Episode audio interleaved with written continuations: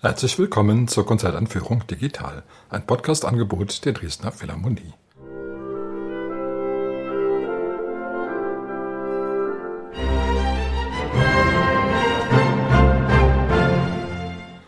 Mein Name ist Albert Breyer, ich bin Komponist und möchte Sie in das Programm der Konzerte am 22. und 23. April einführen.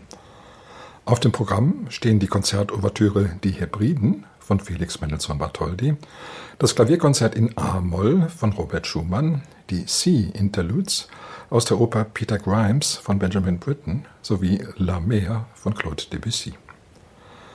Die Dresdner Philharmonie spielt unter der Leitung von Ariane Matjak. Solist ist Alexander Melnikow. Das Wasser und das Meer, die beiden haben immer eine große Rolle gespielt in der Musik schon ganz früh gibt es Kompositionen, die andeuten, wie das Wasser fließt und wie das Wasser rauscht. Zunächst mal waren das normalerweise Stücke kleineren Umfangs. Dem Meer haben sich die Komponisten dann erst später gewidmet. Das Meer, das kann man wahrscheinlich gut verstehen, das verlangt einfach noch größere Mittel, größere instrumentale Ausdrucksmöglichkeiten. Und so hat es doch eine Weile gedauert, bis das Meerstück überhaupt, nämlich die symphonische Dichtung La Mer von Claude Debussy, das Licht der Welt erblickte. Zuvor gab es aber schon viele Versuche, das Meer sozusagen nicht als Ganzes zu fassen, sondern von der Küste aus, etwa in der Konzertouvertüre Die Hebriden von Felix Mendelssohn Bartholdy. Mendelssohn war ein sehr reiselustiger Mensch, vor allen Dingen England und Schottland hatten es ihm angetan, aber er war sehr oft auf der Insel. Er fand die nordische Landschaft ganz bezaubernd. Italien, das war eigentlich nicht das, was ihm gefiel, trotz der genialen italienischen Symphonie. Er liebte so diese nordische Nebelwelt, zu der eben auch das nordische Meer gehört. Die Hebriden, eine Inselgruppe westlich von Schottland, sturmumtost mit teilweise sehr steilen Bergen, das war genau das, was Mendelssohns Fantasie in Gang setzte. Er hat schon sehr früh Skizzen zu dieser Komposition gemacht, schon bei seiner ersten Schottlandreise. Es dauerte allerdings dann eine ganze Weile, bis sich diese Skizzen auswuchsen zu einer großen Konzertouvertüre. Die allerdings war dann von Anfang an sehr erfolgreich und war eins der Stücke von Mendelssohn, die in der Gunst des Publikums auch nie nachließen. Andere Stücke gerieten zeitweise in Vergessenheit, aber die Hebriden-Ouvertüre war eigentlich immer ein Stück, auf das man nie verzichten wollte, was man immer wieder regelmäßig hören wollte. Johannes Brahms hat gesagt, er gebe alle seine Werke darum, wenn er nur ein Stück wie die Hebriden-Ouvertüre geschrieben hätte. Dieses Lob klingt vielleicht ein bisschen übertrieben. Andererseits, wenn man dieses Stück von Mendelssohn hört, dann kann man es ganz gut verstehen, dass in anderen Komponisten solche Gefühle aufkommen konnten. Wer hätte nicht gern so ein wunderbares, bis in die letzte Note stimmiges und ausgefeiltes Stück geschrieben?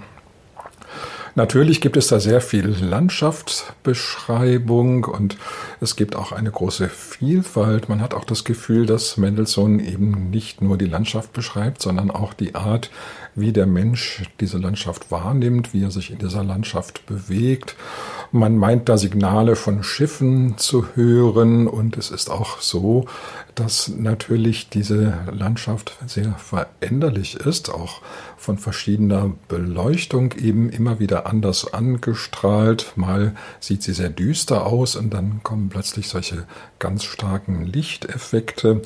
Es gibt da also sozusagen nicht nur für das Ohr, sondern auch für das Auge, für das innere Auge allerhand zu entdecken in dieser Musik. Es gibt wahrscheinlich wenige Stücke, die so sehr synästhetisch gedacht sind, dass eigentlich jedem Höreindruck auch ein Gesichtseindruck, ein optischer Eindruck entspricht. Die Sea Interludes aus der Oper Peter Grimes von Benjamin Britten, das ist eine etwas andere Meerlandschaft, allerdings auch englisch, in diesem Falle nicht die Westküste von Schottland, sondern die Ostküste von England, sozusagen schräg gegenüber von der Mendelssohn-Landschaft. Burton selbst ist dort aufgewachsen und der Anblick des Meers hat ihn sehr stark geprägt. Die Oper Peter Grimes spielt in einem Fischerort an der Küste, in dem man geglaubt hat, Benjamin Burtons Heimatort wiederzuerkennen. Die Vorlage, die literarische, ist allerdings schon aus dem 18. Jahrhundert, wurde für Burtons Oper dann stark bearbeitet und als die Oper 1945 aufgeführt wurde, da glaubten die Engländer, dass sie nun endlich so eine Art, ja, also ein, nicht unbedingt Nationaloper hätten, aber ein Werk, was nun die englische Meerlandschaft in eine ganz gültige Form gebracht hat. Die Handlung war vielleicht sogar weniger wichtig gegenüber der Darstellung dessen, was das Meer alles so an Gefühlen auslöst. Burton selbst hat dann vier Zwischenspiele herausgelöst aus der Oper und zu einem selbstständigen Orchesterwerk zusammengefasst, eben die Four Sea Interludes. Da lernt man das Meer von ganz verschiedenen Seiten kennen, mal ruhig und auch mal sehr aufgewühlt und stürmisch. Auch dort hat man die Anwesenheit des Menschen, etwa in Form von Glocken, Geläut-ähnlichen Strukturen, die so die Dorfkirche am Meer evozieren. Aber es ist doch so, dass der Mensch immer untergeordnet bleibt vor dem großen Meerpanorama und das Meer mit seiner ganz eigenen Stimme spricht. Wieder eine andere Meereslandschaft in La Mer von Claude Debussy. Scheint es sich wohl eher um die Nordküste Frankreichs zu handeln, vielleicht in der Bretagne, vielleicht auch die Südküste Englands. Debussy war ja sehr anglophil, er hat oft in England Urlaub gemacht und da kommt wohl auch allerhand Inspiration für La Mer her.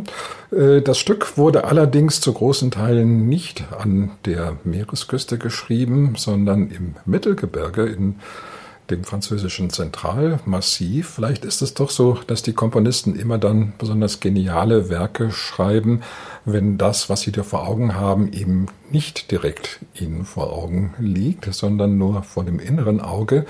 Diese Sehnsucht, die feuert eben die Fantasie nochmal auf ganz andere Weise an. Man ist dann eben nicht am Meer, sondern man stellt sich das Meer vor, man sehnt sich nach dem Meer und diese große Meeressehnsucht, die hat bei Debussy dann zu einem wirklich auch sehr ausgedehnten, großartigen Werk geführt, das man eigentlich eine Symphonie nennen müsste.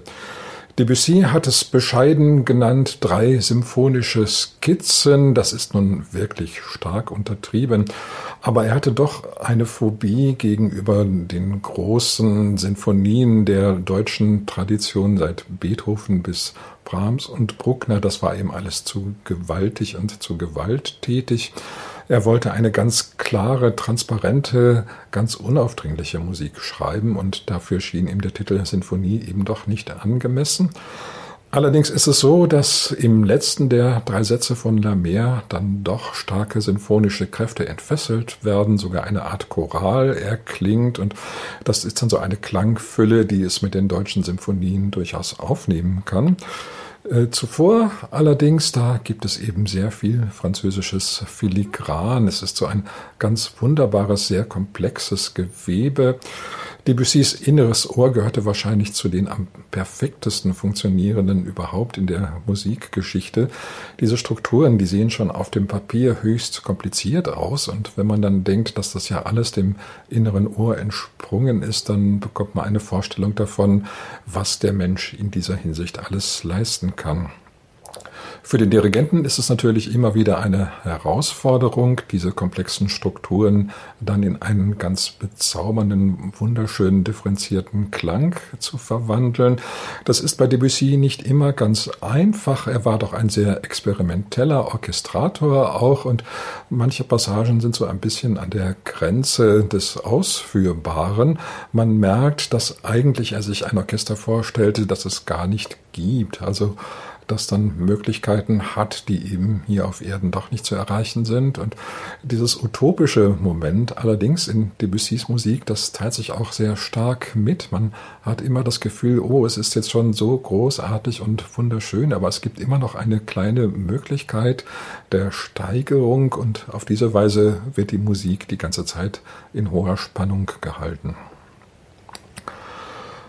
Robert Schumann hat nur ein einziges vollständiges Klavierkonzert geschrieben, das in A-Moll, Opus 54, seiner Frau Clara gewidmet. Man hat das als eine Art Selbstporträt aufgefasst, also von Robert und Clara. Robert Schumann hat ja sehr lange kämpfen müssen, bis er seine Clara endlich heiraten durfte. Der Widerstand ihres Vaters Friedrich Wieck war sehr, sehr groß. Es mussten sogar Prozesse geführt werden. Als er dann endlich verheiratet war, da war das Glück umso größer und dieses Klavierkonzert, das bildet eigentlich fast den Höhepunkt der musikalischen Schilderung von Robert und Clara. Sie selbst ist natürlich auch in vielen anderen Stücken porträtiert und er auch, aber dass die beiden so zusammengeführt werden, das ist eigentlich fast nur in diesem Werk der Fall. Zunächst mal war es eine einsätzige Fantasie für Klavier und Orchester. Daraus ist dann der erste Satz geworden. Schumann kommt ja eigentlich vom Improvisieren her, vom Improvisieren am Klavier. Seine ersten Opusnummern sind ausschließlich Klavierwerke und eben auch sehr oft improvisatorischen Charakters. Er hat sich dann die Formstränge erst mühsam erarbeiten müssen, allerdings mit sehr großem Erfolg. Und diesem ersten Satz, den merkt man schon noch an, dass er aus der Improvisation entsprungen ist, aber ist dann so genial zu einem regulären Sonatensatz umgeformt worden, dass da wirklich so eine Art Quadratur des Kreises gelungen ist. Also es ist gleichzeitig Improvisation und doch auch strenge Form. Das merkt man etwa an so genialen Passagen wie der Durchführung, die den Takt wechselt, die Tonart wechselt ganz abrupt von A-Moll nach As-Dur, von Vierviertel nach Sechsviertel. Das ist ein Wagnis, aber andererseits ist die Durchführung natürlich genau der Ort, wo man solche Harmoniewechsel und auch Taktwechsel am ehesten anbringen kann, ohne dass die Einheit des Satzes zerstört wird. Und das hat Schumann hier ganz wunderbar gemacht, dass er also in der Mitte des Satzes anfängt zu improvisieren an einer Stelle, die das aber auch vertragen kann. Also die jetzt nicht die Einheit des Satzes gefährdet, sondern nur so eine Art Ausflug ist, nachdem man dann wieder zurückkehrt in die sicheren bekannten Gefilde.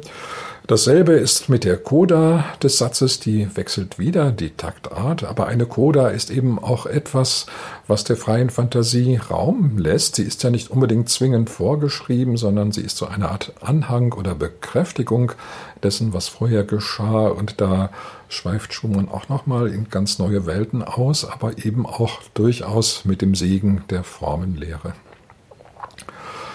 Der zweite Satz ist eher so eine Art Intermezzo, fast in der Art von Brahms, relativ kurz. Da gibt es außer schönen Klaviermelodien auch eine schöne Cello-Melodie. Der dritte Satz dann sehr virtuos mit rhythmischen Finessen und da wollte er offenbar seine Clara doch ins rechte Licht rücken, was für eine großartige Virtuosin sie war. Das ist sie ja nach vielen Berichten wirklich gewesen. Also sie war die erfolgreichste Pianistin des 19. Jahrhunderts und offenbar sowohl technisch als auch vom Ausdruck her ganz unübertrefflich. Schumann selbst hatte ja auch Pianist werden wollen. Das es war ihm dann nicht vergönnt, weil ein Finger so verletzt war, dass er dann die Karriere aufgeben musste. Aber Clara war sozusagen in gewisser Weise sein Organ, sein pianistisches Organ seine Klavierspielerin, die das direkt umsetzen konnte, was er für Klavier schrieb. Das hört man dem Stück auch an. Also es ist doch so eine große Einheit von wunderbarem Klaviersatz und kompositorischer Fantasie, dass also die Gedanken und ihre Umsetzung in den Klaviersatz wirklich vollkommen bruchlos sich verbinden. Äh, Schumann war selber sehr glücklich über dieses Konzert und es wurde auch dann sehr oft gespielt. Die spätere Entwicklung seines Lebens, die verlief dann eher tragisch, aber noch heute ist das Bild, was man von Robert und Clara Schumann hat, eben wirklich in erster Linie das, was in diesem Konzert gemalt wird. Zum Abschluss noch einmal der Hinweis auf die Konzerte. Sie finden statt am Samstag, dem 22. April um 19.30 Uhr und am Sonntag, den 23. April um 11 Uhr im Kulturpalast Dresden. Ich wünsche Ihnen viel Freude.